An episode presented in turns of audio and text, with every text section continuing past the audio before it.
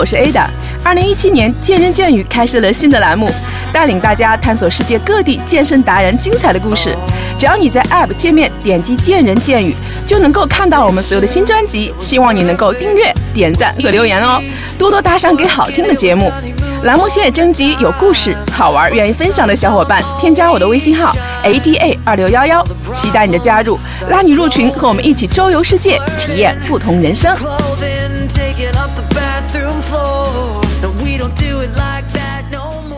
Hello，大家好，我是快健身的 Ada 姐。在健身的时候啊，经常听到教练提醒我们，做动作的时候要收紧核心。但什么是核心？怎么收紧？为什么核心训练又那么重要？我们又该怎么去练呢？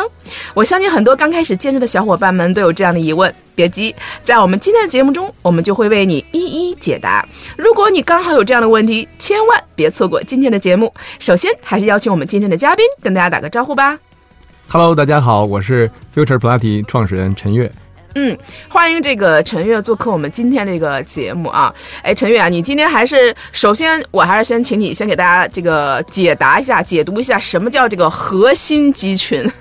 啊？核心集群就是，呃，顾名思义，就是它在呃你的躯干深层的肌肉啊。它分为呃两部分，一部分呢就叫做深层核心肌群，又叫局部稳定肌群，还有一部分叫表浅核心肌群。它是核心肌群的外延，嗯，深层核心肌群呢，包括呃多裂肌啊、腹横肌、腰大肌、腹内斜肌、后部，还有横突肌、肩肌、底肩肌、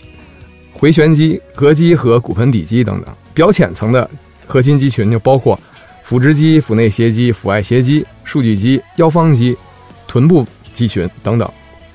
啊，刚才这个陈悦说了好多这个肌群的这个专业名称啊，听得我这个头都大了。我相信可能很多听众跟我一样啊，根本记不住这么多呃专业的一些专有名词。那实际上这个核心肌群，我觉得大家是不是只要记住这一点好了？就是基基本上是我们躯干的，呃，主要躯干的这个呃一部分呃肌群。包括这个腹部上腹下腹啊，其实都属于我们这个核心肌群的这个这一块儿。那我们一般老师说，呃，我们在做力量训练的时候，比如说不管是深蹲呐，还硬拉的时候，我们经常说，哎，你要收紧收紧核心，尤其在要做力量训练的时候。那为什么我们在做力量的训呃训练的时候要收紧这个核心呢？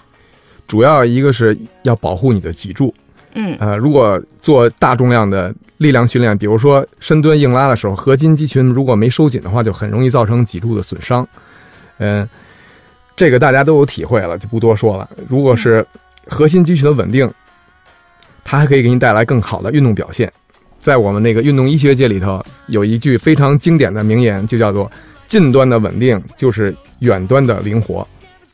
近端的稳定，你就可以把它看作是核心肌群的稳定。因为它在身体的最中间，它的稳定就带给你远端的灵活，就表示就指的是你的目标肌群。目标肌群包括的，就是比如你要训练的胸大肌啊、背阔肌啊、股四头肌啊这些肌群，它就会在你训练的时候，因为核心肌群的稳定，带来更好的运动表现。嗯。那其实听了这个陈悦这么去讲啊，其实我们感觉到，呃，我我自己的感觉就是核心的这个收紧，实际上是一个非常重要的一个基础，它是我们作为这个训练我们目标肌肉群的一个基础。就是你得先有这个前提，如果你想要更好的呃达成你的训练的目标啊，有更好的一个训练效果的时候，你这个核心肌群的收紧是非常非常重要的。啊，所以说我们在做这个力量训练的时候，一定要呃学会收紧核心。那如果不会收紧核心，如果我不收紧核心，呃，它的这个影响后果，刚才陈悦说了一句啊，是不是说它是会呃影响我们这个训练效果，还是说，而且还会可能会受到一个损伤、受伤这样风险，是不是？是的，比如说你做深蹲训练的时候，如果你核心收不紧的话，你的背就会弓起来。比如说，呃。在你的这个脚踝关节不够灵活的前提下，你如果做深蹲训练的话，核心又没收紧，就是说，比如说腹横肌，呃，竖脊肌没有收紧的话，做动作的时候你很容易伤到你的脊柱，因为你脊柱这个时候成一个 C 型，C 型的话，呃，这时候你的 腰背受力的会很大，嗯，那我们这个核心呃收紧，它是一种什么样的一个感觉呢？它没收紧又会是一种什么样的一个呃一个一个状态？我我就想问一下，比如说你在这个训练的时候，呃，你带学呃带学员在训练的时候，哎，你怎么样去判断他？呃，比如说你带这个学员，你怎么样去判断他是有没有收紧核心？你通过会通过一些什么样的一些呃他的一些呃动作或什么的话，能区别出来吗？嗯，这个比如说他他腹横肌收紧的时候，我会。他如果是仰卧姿态的话，我会看他的他的他的腹部一下就变薄了，变扁了，嗯，尤其在下腹这部分，嗯，哎，如果是他做站立的姿态的话，嗯，如果核心没收紧的话，单腿抬起的话，他就会左右摇晃。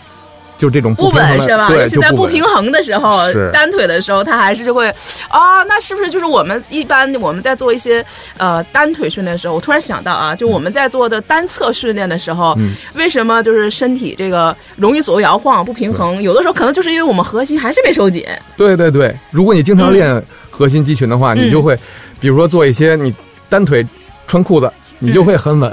这个就是显然你核心收紧了和没收紧的区别。真少，我们自己在穿裤子一条腿的时候，我想象一下啊，对，哎，有的时候我说，嗯，要稳一点的话，可能就是说明你的核心还是核心力量，呃，肌群是比较有力量的啊，所以说你可以比较很好的稳定你，尤其在我们的单腿的时候，可能更能看出我们这个核心力量和这个核心肌群它的一个稳定性和它的一个表现啊，是是，哎。那我们怎么样去找到这个呃核心收紧的感觉？我觉得这也是很多一些新手朋友啊，尤其我在刚开始这个健身的时候，教练经常提醒我们，因为教练知道这很重要啊。我们经常想着，哎呀，我要练臀，我要练胸，我要练背啊，很少去呃关注这个核心的收紧。所以教练不停的提醒我们，但是这个核心收紧是是一种什么样的感觉？我怎么样去找到这个核心收紧的感觉呢？呃，这主要是通过。呃，一个一方面是你可以做一些呃力量训练之前的核心肌群的激活，嗯，哎，另一方面呢，你可以去通过普拉提的训练，帮助你有意识的强化你的核心肌群，嗯嗯。那我们这个像核心的这个，像你刚才说的这个核心肌群的激活，一般是怎么样个一种训练方式去激活它呢？比如说你在给学员训练的过程当中，嗯，呃，一般我会带会员做一些不稳定性的训练，比如说让他站在搏速球上。啊，不不平那个圆圆半球上那种，不平的半球上，然后拿一个球，然后我再给他制造一个不平衡的这种环境，我用手去敲他的球，嗯，呃，敲他手里拿着的那个健身球，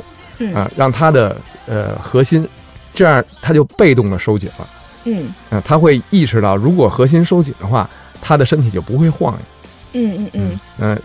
被动的收紧了以后呢，他会感觉到他的腹横肌在在使劲儿。然后呢，也可以做一些呃，比如说呃，腹直肌的激活。腹直肌的激活呢，就是向下卷动这个动作，就靠着墙去做向下卷动，让他先把腹直肌的这个功能，让他有一个比较深层的认识。因为向下卷动这个动作呢，就是腹用腹直肌去向下卷，而不是用背向上或者向下去卷。这样的话，他就会明白哦，腹直肌的作用是卷曲躯干。你说这个向下卷动，我没太明白啊。你说腹直肌，一般腹直肌是不是？比如说像我是那个举着腿，比如说我们会把腿举起来，就是仰卧在这个垫子上，然后把腿举起来九十度啊，跟身体垂直九十度，然后慢慢的放下这个，慢慢的放下这个下方我的腿，然后呃尽量下方的最低的这个这个位置，这是不是也是腹直肌的一种训练呢？这个动作没问题，非常好。但是呢，就是因为有一些人啊，有一部分的人群他在做这个。你把腿抬起来以后的动作，嗯，他不会做到脊柱竹节下落到垫子上。啊，明白了。他如果能做到脊柱竹节下落到垫子上，那还是是腹直肌。但是如果他用背来发力的话，他就会，呃，后背脊柱成一个一个片儿拍在垫子上，这样的话他就用不到腹直肌。所以，让他的脊柱竹节下落，或者是竹节向下卷，才是这个。这个向下卷动，或者是嗯，去你就像你刚才说那个动作的关键。嗯嗯嗯，所以说，如果是刚才这个垂直悬直落腿的这个动作，如果做不好的话，可能会觉得腰疼，是吧？对对对对，会觉得腰腰疼。对对，所以说，如果你这个腹直肌，如果你用不上劲儿的话啊，刚开始会觉得，哎，怎么做这个动作腰疼啊？对，可能就是你的腹直肌还是没有用上力，然后你不太会用这种呃后面后背的关节慢慢去落下去。是的，所以说你可能掌控不好。啊。所以说，这个我们在做这个呃，刚才这个我们回到原来的话题啊，陈员说他可能如果学员刚开始找不到这个核心力量的这个收紧的时候，他会用这种被动的方式，比如让你站在单脚站在波斯球上啊，对对对，对，所以说他去推你或者去造成这种不稳定的状态，哎，这个身体可能被动的，因为我我我身体就是为了站稳在这个在这个球上啊，是。他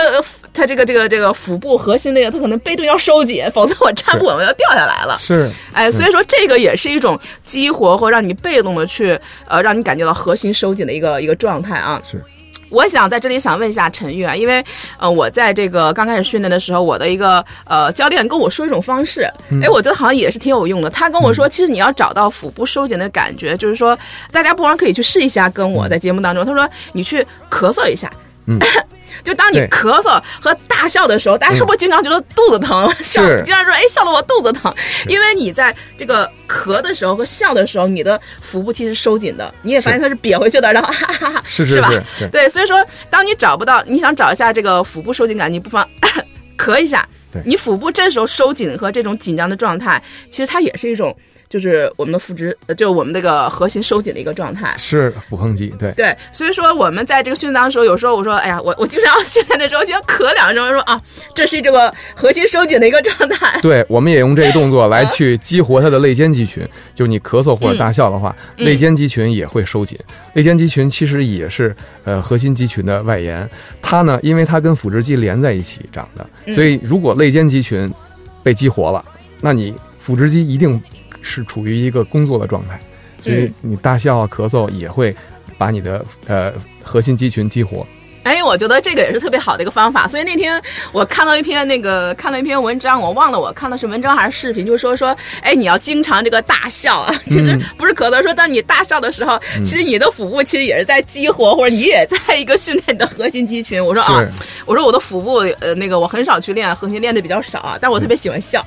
然后我的节目当中可能经常也会笑啊。哎，我觉得如果这个大家不妨可以多哎多笑一笑，多开心一下啊，又可以让自己心情愉悦。然后呢，你又可以顺便练了自己下这个核心肌群，我觉得这是一举两得的事情啊！是是是是，一举多得。对呀，所以我觉得这是一个比较好的方法。所以说，如果你找不到这个核心肌群，真的不妨可以稍微试一下这个小技巧啊，也许是非常有用。哎，一般我们比如说你在这给学员这个介绍这个训练这个核心肌群的时候。我要问一下陈月，一般我们传统的这个核心呃肌群训练的传统方式都会有有哪些呢？就是你在训练当中的时候给学员啊。以前采用过的。我会如果是练核心的话，我会带他做一些普拉提的垫上动作啊，然后核心肌群的话，我也会带他做一些功能性训练，嗯，比如说你功能性训练 Perpy 也可以练到他的这个核心肌群，然后另外我也会做一些呃普拉提器械的训练，嗯。这些，因为普拉提本身就是训练核心肌群的非常好的一种方式，嗯，他关注的是核心肌群和深层的小肌肉群，嗯，通过这些训练，它可以稳定的提高他的这个力量训练上的运动表现，嗯，也可以提高他呃在呃功能性训练方面的运动表现，所以这个是呃核心肌群是练是，我觉得它是练一切的基础，嗯，训练各种各种项目的基础。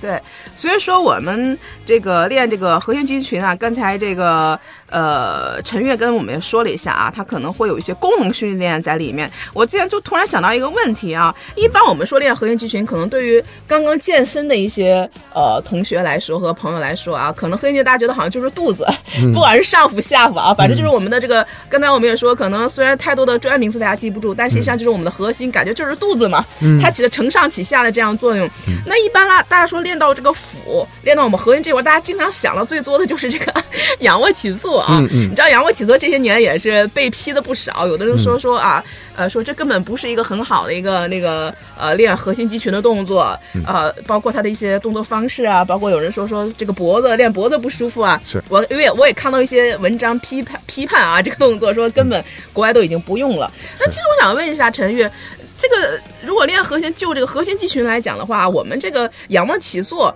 呃，这个到底是有用没用啊？还有就是说，我们说应该叫卷腹。我看过一篇文章，好像说说应该我们练的是卷腹这个动作，而不是仰卧起坐。所以说，陈月能不能跟我们大家聊聊这个仰卧起坐和卷腹的区别？他们他也是这个练习这个核心肌群的一个一个呃有效的动作吗？是，嗯呃，腹直肌，咱们去做这个仰卧起坐，目标肌群是你去训练你的腹直肌。腹直肌它的功能主要是让你的躯干卷曲，嗯呃卷曲呢，它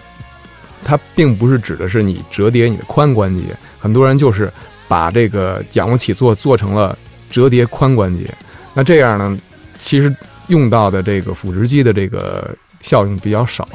呃，如果是仰卧起坐的话，呃，这动作是没问题的，但是就嗯看你训练者的这个训练级别。如果你是一个高手的话，你依然可以去做呃仰卧起坐，嗯但是呢，就是在动作上要加一点小的改进，呃，比如说你的头这个颈椎的这个位置，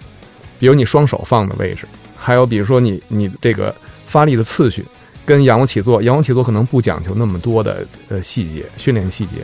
但是如果是你要想训练到腹直肌，让它参与的更多的话，你一定要去抠你的这个仰卧起坐这个训练细节。我觉得这个动作是没问题的，嗯只是看你你在什么样的一个训练级别。如果是新手的话，我不建议他去做这个仰卧起坐，因为仰卧起坐我们大家呃初中、高中的时候都做了很多，嗯上体育课呀，呃，去完成那个体体育这个项目的考核，你去做这个腹直肌，但是并不明白做这个呃仰卧起坐的意义。现在我们健身了，就应该呃，如果从健身的角度来看的话，就应该把这个呃仰卧起坐是看作腹直肌的一个训练，因为你练其他的练前肌，你把它强化了，没有太多的意义。你把脖子的肌肉强化了，比如说胸锁乳突肌，比如说斜角肌前束和中束，你把它强化了以后，没有太多的意义。嗯，所以说一般刚才这个陈月就说啊，我觉得还是我们在上学的时候，大家女生考试的时候经常做仰卧起坐啊。嗯。其实那时候好像大家就就要要求一分钟做多少个，嗯。所以说我们大家都做快嘛。我记得那时候我上学一分钟就做五十多个，我就特别快。对。所以刚才陈月说了，可能更多的是髋关节的这种折叠，对。然后我并没有意识到我的腹在用力，我就感觉好像一直是有手这我们手扶着脖子嘛，在后面交叉扶着脖子，然后不停的这个身体的快速折叠前后啊。对。那实际上，其实如果刚才这个呃陈月说了，我们现在关注的是腹直肌，实际上这是为什么我们说可能在这个我们的这个健身房教练就会强调卷腹，因为他要求你这个整个这个就像你的关节要一节节放下，对。慢慢的去放下，感觉到你腹部的一节节呃腹部的这个收缩和收紧。对。然后快起来以后，而且背部一定要成一个 C 型，对。然后一节一节的放下你的背，对。然后你才会感觉到肌肉的收缩。所以刚才陈月说说，呃我们关键要看这个这个仰卧起坐这个动作本身是没问题的啊，对。但是是我们自己可能以前没有关注那么多细节，所以给它做错了，做成一个髋关节的一个折叠了。对对对。对，嗯，对，实际上仰卧起坐呢，我呃我认为就是你卷起来的幅度不应该太高，因为嗯。它仰卧起坐这个动作到了下半程以后，到了就是你卷到一定高度以后，它实际上呃你的你的小中腹部和下腹部受到的刺激会很少，所以呢这个动作去用它练来练上腹部比较合适。呃，如果是在普拉提中这个动作就是类似仰卧起坐的动作，它叫做胸部抬起。嗯胸部抬起它，呃，要求只是把你的肩胛骨的下角离开垫子就可以了。嗯当然，如果脖子上在就是呃训练细节上再抠一下，比如说你的这个颈椎处于一个脊椎的脊柱的延展的状态，嗯嗯、就是你的头放在你的脊柱延长线上去做这个动作，你的脖子肌肉，比如说胸锁乳突肌、斜角肌前束啊，会代偿的会少一点。嗯嗯，就是你这个头颈啊，你不要过于向前，对就你要跟你的脊柱、脊柱和要是处处于这一条直线上，属于是这个意思啊，要在一条直线上，你不能头特意往前撑。对然后其实也的确是，你看我们在这个健身房，我们在做这个仰卧起坐这个动作，教练他并没有让我们头碰到膝盖，对以前我们是头碰到膝盖是吧？然后特别大幅度的，实际上我们要有一个，为什么我们说在做这个要强调一个 C 型？其实身体就不用起的那么完全起到高，起的太多，是反而是你在慢慢的，而且我们不要讲究快。我们在做这个动作，教练不是说让你一分钟让你做到过，说你做多快，不是，他是着重你说你在慢落的时候，你这个腹部肌肉这个收缩和感觉。是啊，所以说我觉得这个也是我们在做这个，因为仰卧起坐毕竟这个动作是比较呃传统的啊，而且比较经典的一个作为这个核心动作。我看很多，而且我在健身房也看很多很多这个朋友啊，然后自己来做这个，在做仰卧起坐，觉得这是一个很好的一个方式啊。对我一般上课的话，做仰卧起坐，带带我的会员做胸部抬起这动作，也是训练腹直肌啊。他是我会把垫子，就是他头后的垫子拽起来，跟着他的下背上背部一起动，这样让他头贴在后面的垫子上，他就知道他的头，呃，向上延展的感觉是什么。嗯，他如果头离开了垫子，那他的头一定是向前探的，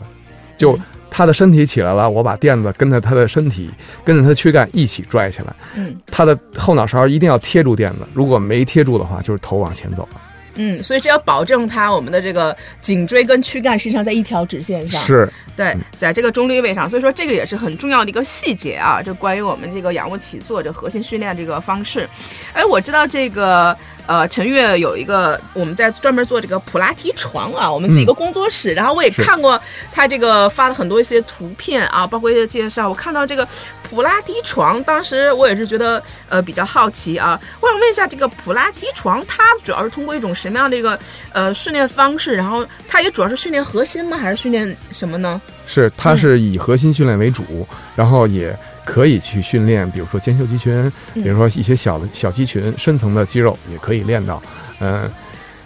它的效果呢比普拉提垫上的训练呃更好，可以说是就是如果你想练普拉提普拉提床，呃，那就那你的效率会明显的比你电电电上普拉提的效率提高。提高更快，因为那是负重的训练，就是普拉提床它是负重的训练，嗯，电上的训练呢，它只是带你走进普拉提床训练的一个入门入门的一个训练，我能这么说吗？我觉得我是不是可以这样理解啊？一般我们来说做这个普拉提，因为以前我以前也做过类似一个普拉提的一个节目啊，但那个可能更多是自重的，就我们可能会用一些小的，比如像这个圈儿或者砖、普拉提砖啊一类的，呃，去做一些这个动作，包括这个核心的稳定性的一些训练啊。因为我也自己以前也上过这样的一个普拉提的课程。哎，我想问一下，这个那你说普拉提床，刚才陈云的意思就是说普拉提床它的这个在训练的效果和呃这个。效率效率上可能要比这个我们自重这样训练要更好更高一些，是这意思吗？是因为普拉提床，我在会员训练的时候，呃，我的双手是解放出来的，我不用去，因为做电上训练的话，我会用很多手势去帮助会员找感觉。但是普拉提床练普拉提床的时候，嗯，它是通过一些生物力学的角度，然后呢，把我们教练的双手解放出来，然后我去用。用手去更好的去监督他或指导他做训练，嗯，那这个普拉提床它等于是一种呃设备，那主要我们会员约主要是在这个呃设备上，然后去达到它的一些训练效果。是，就像我们做力量训练，像有什么深蹲架呀，或者说有这个训，它也是一种设备。然后会员会在这个装备上，它会有一些重量吗？会加一些重量，加一些难度是吗？它会有五根弹簧，嗯，呃，两根比较轻的。两根中重量的，还有一根呃最大重量的这个弹簧，这通过弹簧的组合，你可以找到各种不同的重量，而且关键呢是普拉提床上做动作吧，它就像放大镜一样，如果你在垫上做动作有问题，在普拉提床上就会把这个动作放得更大，你就以教练的眼睛来看呢，你的问题出在哪儿呢，也就更明显。哇，这个床这么神奇吗？是的，因为有时候可能我们，尤其在核心肌群这块儿啊，因为很多东西它可能不是想呃显现的，就是特别明显，就是你的问题或者你的这哪方面能力强弱啊。嗯，我觉得可能不会特别明显。你是说这个我们这个普拉提床，如果我们通过这个普拉提床来做呃某一项动作训练的时候，它会可能让你的这个缺点可能放大化，什么一下子。更暴露你的弱点是吗？比如说我的核心某一方面，或者说左右侧不平衡，或者说哪方面是特别弱的话，你马上就会显现出来，是吗？对对对，如果你上一节团体 课、滑梯团体课的话，你就会发现，呃，假如说你是一个新新手，别人是经常上普拉提床的这种老手，嗯，那你就会发现我的动作为什么和他截然不同？这这就是因为你的核心不会收紧，别人经常练普拉提床的这这个训练者呢，他就会。主动的把这个核心收紧，这就是区别了。啊、马上你就会感到大家的差异。对我在干什么？别人在，别人都在那样，为什么我是这样？就会这样。那这种普拉提床，我觉得好像这，我以为这是这个一对一的，这不是一对一的课程是吗？这是一个是一个团课吗？嗯，嗯普拉提床在美国的是这样要求，就是你要先上普拉提床的私教课程，然后才可以去上普拉提床的团体课程。因为普拉提床的私教课课程会让你明白这个动作的意义和这个动作它的呃描述，就是动作的要求是什么。嗯嗯，上上完私教课以后，你再去上普拉提床，呃，普拉提床呃团体课，你才能有收获。如果是上直接上普拉提团课的话，你就会找不到这个训练的所在，就是他为什么要我为什么要做这个动作，你不明白，呃，你也不知道我怎么才能把这个动作做出感觉来。嗯，原来如此。呃，就是我们在上这个上这个团体课的时候，我们之前必须还得有一个一对一的这样的一个过程啊。是的，因为这个，因为有这个床，它毕竟是一个设备，包括每一个动作的一个，就像我们做那个力量训练一样，前期要有私教告诉你怎么去做动作，怎么去发力，是啊，怎么样才是正确的是啊，就你有只有正确的掌握了这些基本的原则之后啊是，然后你才能再去跟大家一起去上这样的一个团体课。对，因为它本身就是一个普拉提床，就是一个呃比较要求细节和高端化的这种训练。它呃可以做普拉提团课，但是前提就是你一定是你一定是掌握这个这种训练这项训练的这个要求才可以。就是还是有点基础的，不能说说，哎，我觉得这课挺好的，我想去是来试。它跟一般那个试课还不一样，像我们操课不一样。比如说我们想想试一节操课，可能我们就跟着去跳去了，是吗？是的跟着去跳，然后跟就来一节感受一下，这个还真不行。是是，你这还得是有点基础的啊，你才能去去上这样的一个呃一个团课。对那这个像我们这个普拉提床，呃，它适合更适合一个什么样的人去去去训练吗？我因为我我还真没有去还去体验这个床啊。那比如像、呃年轻人，包括像老年人，包括一定有运动基础的啊，他更适合什么样的人去去去训练呢？普拉提床它适合所有人去训练，但是呢，它不适合你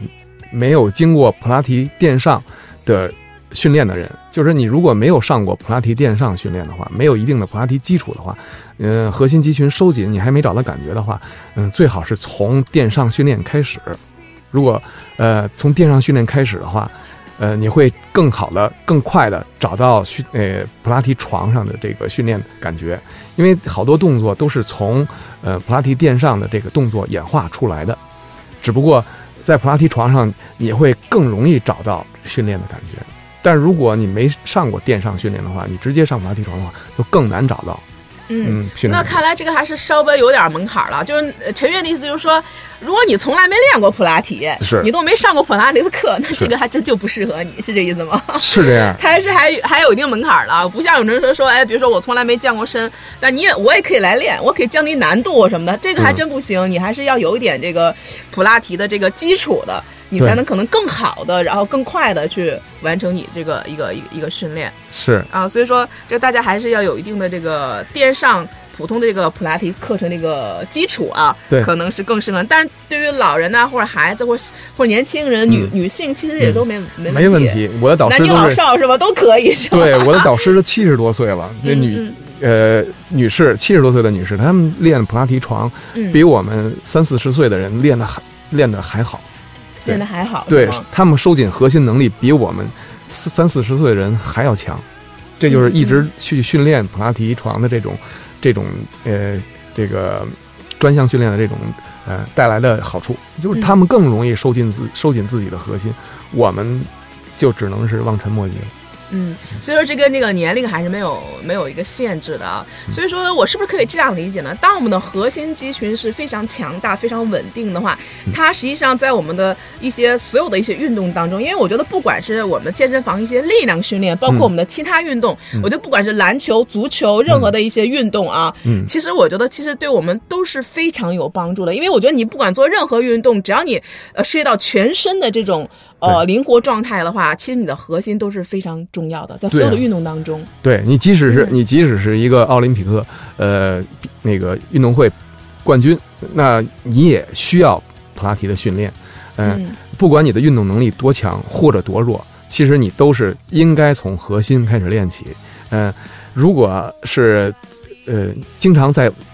运动场上受伤的运动运动员，那你就应该关注自己的核心是核心是不是核心肌群是不是有哪一部分是缺失的。嗯，这个在 在这个运动队的队医里头都是嗯、非常呃非常明显的这种规则。嗯，所以说这个万丈高楼平地起，但我们还要打好地基。啊我觉得这核心就是地基。是是，所以说我们大家就是还是先，尤其在做一些大重量的时候啊，我因为我知道在我们在比如说在冲这个，不管是在做深蹲呐、还是做一些大重量的时候，冲重量的时候，你的核心其实更重要的，要保护你的这个中心的这个力量。是当你核心更有力的时候，其实它有助于你所有的体能和你的这个运动的一些效率。是，嗯那篮球运动员也是这样，足球运动员也是这样。如果你核心好的话，你在你在赛场上的运动表现一定会好。嗯，那我们在这个运动这个我们在做这个核心训练的时候啊，我们需要包括这个普拉提床，我们在训练的时候，呃，我们需要注意哪些事项呢？就我们在呃在这个训练自己的这个核心的时候，我们需要注意哪些呢？比如说这个核心训练，它呃训练的频率，包括它应该这个一周训练几次啊？它应该多长时间？还是我们是单独来练呢？还是说主要以综合体能这样练为主呢？能不能给我们一些建议呢？呃呃，我建议是嗯一周练一次的这种，至少要练一次的核心，就嗯把它单拿出来一天去训练。嗯哎呃，然后呢，如果你在训练之前你的核心核心力量不是很好的话，你可以在训练之前去先用核心训练去激活你的这个这些核心肌群，嗯嗯，也可以就是上来以后直接先练力量训练。假如说你觉得练完了以后你核心还是不够收紧，你可以在呃训练之后再去单独训练一下核心，再加这样呢强一下。对嗯实际上这有一个加成的效果，就是你练完力量训练，你再去练，呃，之后你再去练核心的话，练那么几分钟，呃你就会感觉你的这个当天的这个力量训练，它的效果也是被加成的。嗯，所以说大家还是如果刚开始找不到这个核心训练的感觉，其实也没关系。我们因为这是需要一个时间，其实我也是通过一段时间才找到这个怎么样去收紧的核心肌群啊。可能每个人的感受和体验不一样，但是我们今天这个节目呢，也主要是告诉大家核心肌群对我们的训练的重要性。嗯别总光想着说哇，我要练得多壮啊，我要练成什么样的一个型，但是对核心是基础，大家要引起这样关注。如果你刚开始找不到这个核心肌群力量也没关系，你先有意识的去找、去激活它，然后去加强它和强化它。嗯，然后我相信大家也逐渐会找到这样的一个好的一个呃一个这个一个状态啊，而且包括像今天那个陈月提到他这个普拉提床啊，然后去作为核心的这样的一个训练，能不能跟我介跟我们介绍一下？呃，你在北京的这个工作室，哎，也许我们有北京的听众的话，也许有机会可以去体验一下呢。嗯呃，我我的 Future 普拉提工作室是在这个广渠门桥的东南角，呃，明敦道大厦，呃，幺七幺五室。呃，这个工作室已经营业近三年了。呃，我们带了很多的高端的客户，呃，也有很多成功的经验。所以，如果你有感感兴趣的话，可以来我们 Future 普拉提呃 Studio 来体验一下，嗯欢迎大家。咱们这个普拉提有自己的一个公众号或者一类的吗？大家可以在比如说在呃公众号可以去搜索一下我们这个呃 Future 普拉提的这样的一个呃信息，包括我们的课程啊，包括我们的一些内容的一个介绍啊，我们大家是不是也可以去呃找一下我们怎么去搜索我们的公众号呢？公众号就直接搜 Future Pilati 呃 Future 普拉提三个字是中文的啊，工健身工作室 Future 普拉提健身工作室。嗯。嗯，除了 Future 以外，其他的都是中文。中文啊，嗯所以说大家可以去，如果大家对这个比较感兴趣啊，普拉提床比较感兴趣，大家可以搜索一下这个陈悦的一个公众号啊，可以去关注一下。呃，在北京的朋友呢，也欢迎大家去这个体验一下啊。今天呢，也是非常感谢陈悦做客我们的节目，和我们分享了很多关于这个核心训练的知识，我收获还是很多，希望对大家呢有所帮助。如果你也喜欢体育运动和健身，欢迎大家关注我们的节目和公众号，添加 ADA 二六幺幺。加入我们的微信群，和各地的粉丝分享交流你的经验。我们下期不见不散吧。